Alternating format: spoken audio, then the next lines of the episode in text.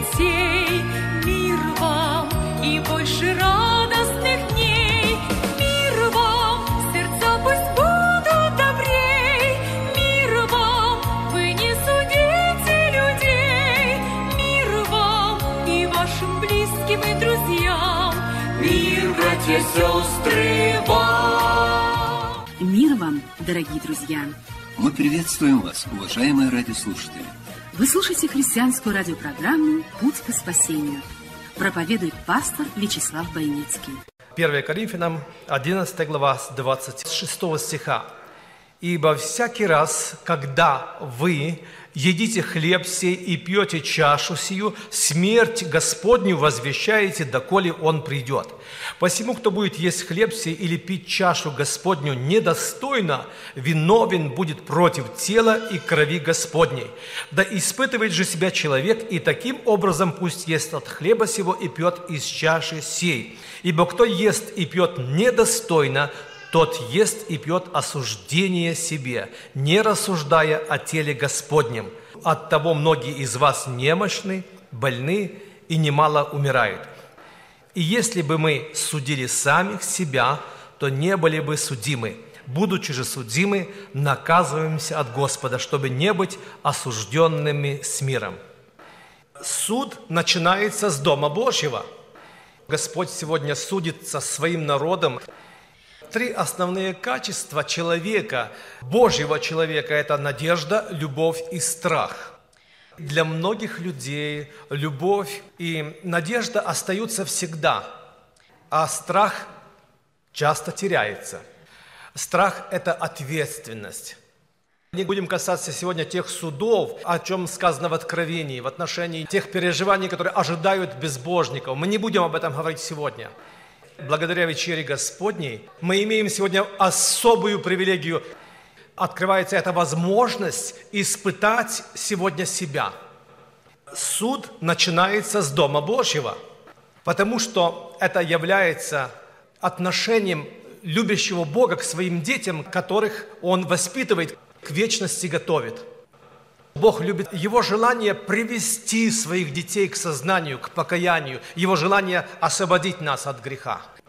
О, если бы мы поняли сегодня, как Бог любит свой народ, мы бы изменили отношение свое к Отцу нашему. Время начаться суду с Дома Божьего, а где явится нечестивый, когда Христос придет? Если бы мы поняли сегодня этот момент, чрезвычайно были благодарны Богу, что Господь нас, как своих детей, кого Он любит, воспитывает, вразумляет и наказывает. Но цель, друзья мои, не наказание, но привести нас цель его к покаянию.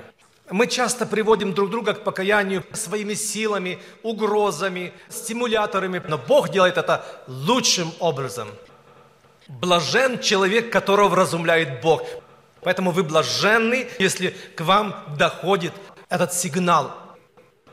Многие люди пропускают это предупреждение. Как пропустил в свое время Каин. Господь спросил его, где брат твой? Бог предупредил Каина, что грех лежит у дверях, но ты господствуй над ним. Но Каин не внял предупреждению. И когда Господь спросил, где брат твой, он отвечает, разве ему сторож? Тогда Бог сказал, голос крови брата твоего вопьет от земли. Бог знал до того, когда Каин совершит это преступление, что он это сделает. И он пытался привести его к покаянию. Но Каин не внял этому предупреждению. Понимаем ли мы, что Бог также нас иногда предупреждает, прежде чем мы сделаем какой-то поступок, словом своим вразумляет нас, чтобы мы остановились на путях, чтобы мы не делали это. Господь наперед видит, что произойдет с тобою в твоей жизни. Он видит твои ошибки, и Он пытается предостеречь тебя, чтобы ты не попал в неприятность. От того многие из вас болеют и немало умирают. Когда люди говорят, что сатана дает болезни, они правы – но когда они говорят, что Бог дает болезни, они тоже правы. Потому что сатана ничего не может сделать без Божьего Слова, без воли Божьей. Даром ли богобоязнен Иов, ты оградил его. Если Господь наказывает человека, то он снимает ограду. Та ограда, которая была над себе вчера и третьего дня, и ты не внял Божьему предупреждению, ты не внял Божьему Слову, и Господь снял ограду. Ты вчера, и позавчера, и много раз нарушал скорость, но не было полицейского на дороге, и Бог не снимал ограду, потому что ты еще имел какой-то страх. А сегодня ты уверовал в безнаказанность, и Бог допустил, снял ограду, чтобы Он тебя штрафовал. И таких вещей много в жизни, которые мы говорим, и понимаем, что это Божье наказание.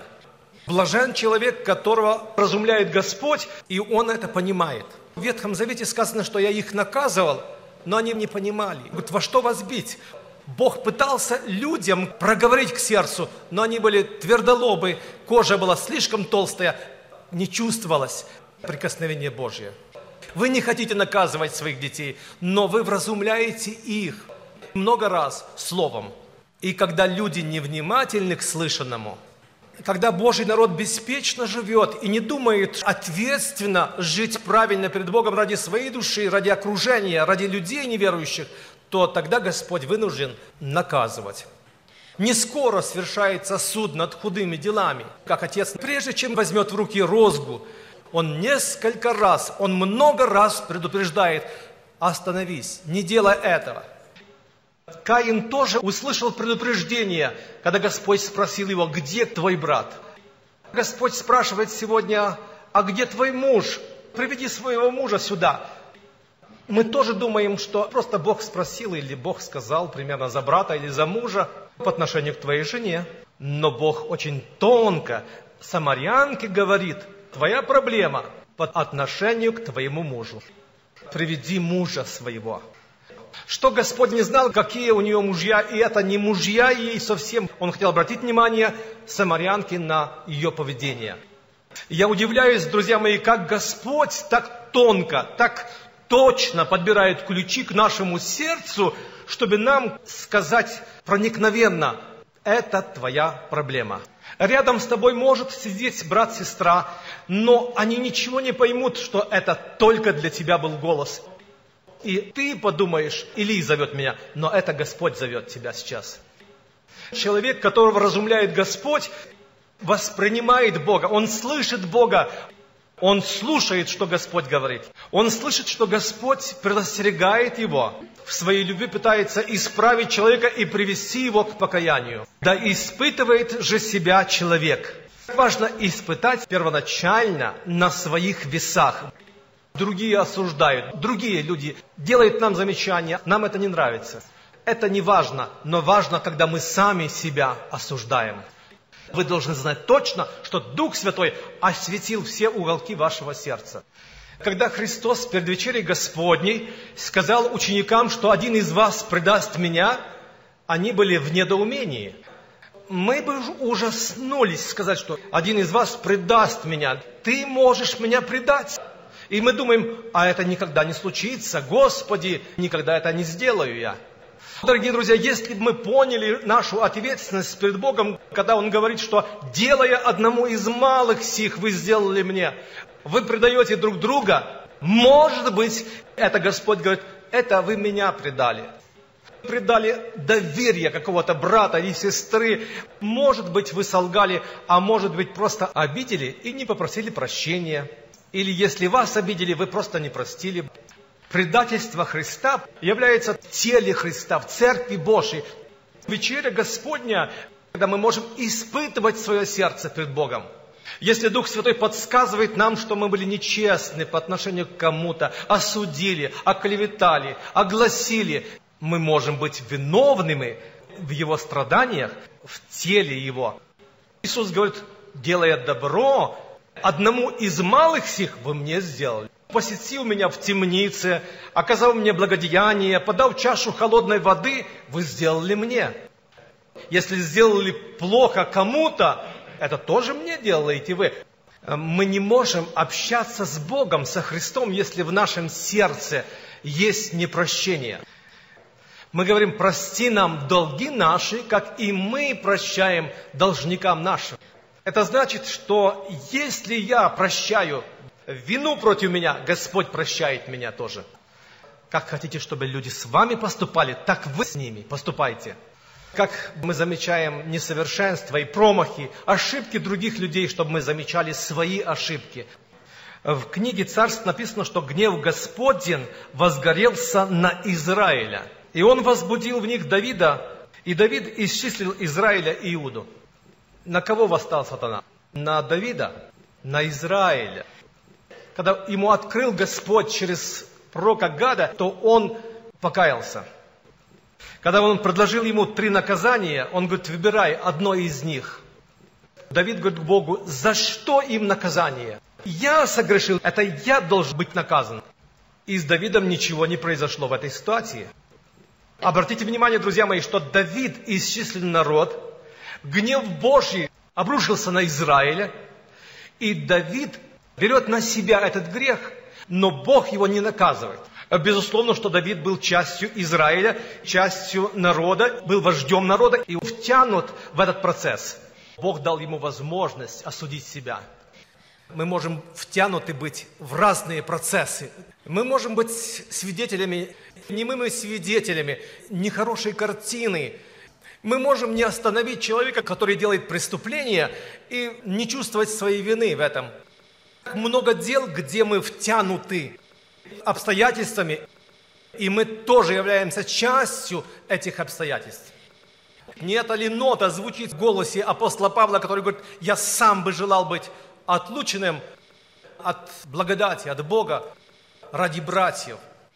Если мы вовлечены в какую-то нехорошую историю, если наше имя там фигурирует, мы были причастниками или свидетелями, главным лицом или второстепенным. Если мы не смогли повлиять положительно на позицию и можем быть даже оправданы в этой ситуации, то Господь говорит через пророка Авдия, ты был как один из них. А я просто видел и промолчал, не сделал замечания, потому что не было любви у меня. Да испытываешь себя человек. Бог дает нам возможность изменить ситуацию, осудить себя. И если люди не внимают, то по великой любви Господь вынужден наказать. Наказания обширные и все различные. И если мы понимаем, что Бог нас вразумляет, разумные всегда понимают, что это Господь. Это Господь. Когда семей злословил Давида, Давид понял, говорит, это Господь, это от Бога. И он не стал защищаться, он не дал добро, чтобы его убить. Подумайте, что мы были вовлечены в нехорошую историю и были очень красиво оправданы. Я там не действующее лицо, не главное – а я просто был второстепенным. Ты слышал и не подал голос в защиту немощного, несправедливо осужденного, не сделал ничего, чтобы помочь этому человеку. Ты слышал и не сказал, не предупредил. Итак, будем принимать, друзья мои, суд, который Бог совершает над нами в нашей жизни, как великую милость. Не на людей бросаться нужно, а Бог допустил суд, который начинается с Дома Божьего, ты можешь быть оправдан. Как Давид был освобожден от ответственности. Если ты осудишь себя сегодня, но не других. Когда звучит в этой конфликтной ситуации нотка «Он виноват, из-за него я попал в эту беду. Если бы не ты, я бы пошел по другому пути». Когда мы начинаем это делать, мы связываем себя в сеть. Бог оправдывает виновных. Бог оправдывает смиренных, кто осознает свою вину. На этом суде, который происходит с нами, является для нас возможностью в дальнейшем избежать многих проблем, прежде всего здесь, на земле. Потому что любящий Бог очищает твое сердце через огонь, когда проводит тебя. Для тебя как огонь, потому что к тебе несправедливо отнеслись. Суд для тебя когда тебя не выслушали и сделали неправильное заключение, не посчитались с тобой. Но Господь говорит, что милость выше суда превозносится над судом. И когда ты проявляешь милость по отношению к этим людям, Бог проявит милость к тебе. Бог церковь свою готовит и очищает. И забота Его о церкви, чтобы не была она осуждена с миром. Если мы на одно мгновение увидели тот страшный суд, который ожидает неверных, неверующих, мирских людей, мы просто бы сегодня сказали, Господи, еще больше очищай и прижимай меня к земле. Если бы ты увидел сегодня в воочию тех людей, которые будут кричать горам и холмам, скройте нас, горы и холмы, от сидящего на престоле. Ты бы сказал, как Петр, Господи, не только ноги, но и голову омой меня. Очень важно сегодня быть в руках Божьих, в этом процессе очищения, в этом суде, который Бог производит в твоей жизни, который ты можешь перенести. Просто твоя гордыня иногда сопротивляется, тебе не хочется признать свою вину. Но это то, против чего борется Господь. Бог гордым противится. Этот суд, который вы проходите сегодня, он для всех христиан, для всех верующих людей – это самый справедливый, самый благословенный Божий суд. И кажется, как бы не благословением, а наказанием. Но помните, что после научного мы скажем, слава тебе, Господи, что Ты провел меня через огненные печи и сохранил мое сердце. Но кто-то уже сейчас благодарит, и очень ценно благодарить Бога в этой печи. Дома строятся таким образом, что есть предохранители. Когда есть высокое напряжение, пробки сгорают, свет тухнет в доме, неудобства создаются, но при этом дом остается целым. Может быть, ты тоже встретился с какими-то неудобствами, тебе неприятно, горько, ты встретил сегодня какую-то темноту, но помни, что за этой темнотой стоит что-то благословенное. Благоразумные они всегда бодрствуют над Словом. Малахии 3 глава 16-17 стих. «Но боящиеся Бога говорят друг другу, внимает Господь, и слышит это, и пред лицем Его пишется памятная книга о боящихся Господа и чтущих имя Его и они будут моими, говорит Господь Саваоф, собственностью моею в тот день, который я соделаю, и буду миловать их, как милует человек сына своего, служащему ему». Пишется памятная книга. Фиксируется каждое движение помыслов наших. Всем нам должно предстать пред судилище Господня, для того, чтобы открылись помышления сердечные. Намерения сердечные откроются – но для кого-то они открываются сегодня. Чтобы мы могли в своих сердечных намерениях, не говоря даже друг другу, а сказать Богу, Господи, помилуй и прости меня. Побеждающий наследует все. Время бежит, время спешит, Куда-то вечность, говоря нам лишь о том, Что наша жизнь так коротка. Предстанем скоро мы пред Божиим судом. Скорей к Иисусу поспеши, Он даст спасение для души, Получишь вечное блаженство в небесах. А жизнь короткая такая, как снежинка тает, тает, Ты готов ли встретить Господа Христа? А жизнь короткая такая, Как снежинка тает, тает, Ты готов ли встретить Господа Христа?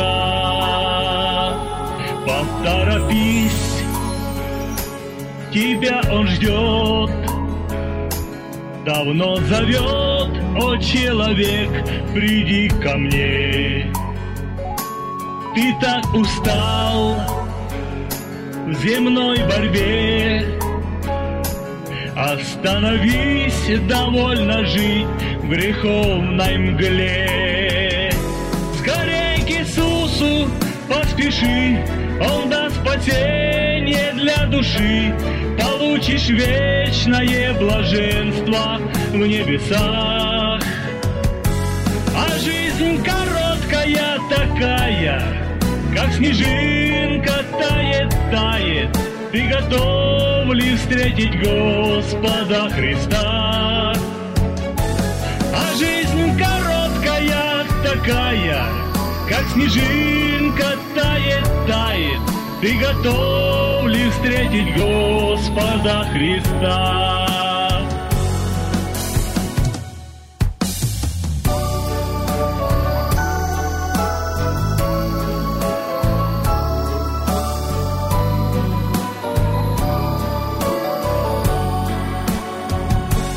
Его любовь так велика, Весь мир готов земной она обнять. Послушай зов любви Христа, Не заставляй его так долго-долго ждать. Скорей к Иисусу поспеши, Он даст спасение для души, Получишь вечное блаженство в небесах.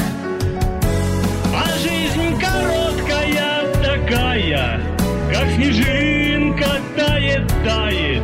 Ты готов ли встретить Господа Христа? А жизнь короткая такая, как снежинка тает, тает. Ты готов ли встретить Господа Христа?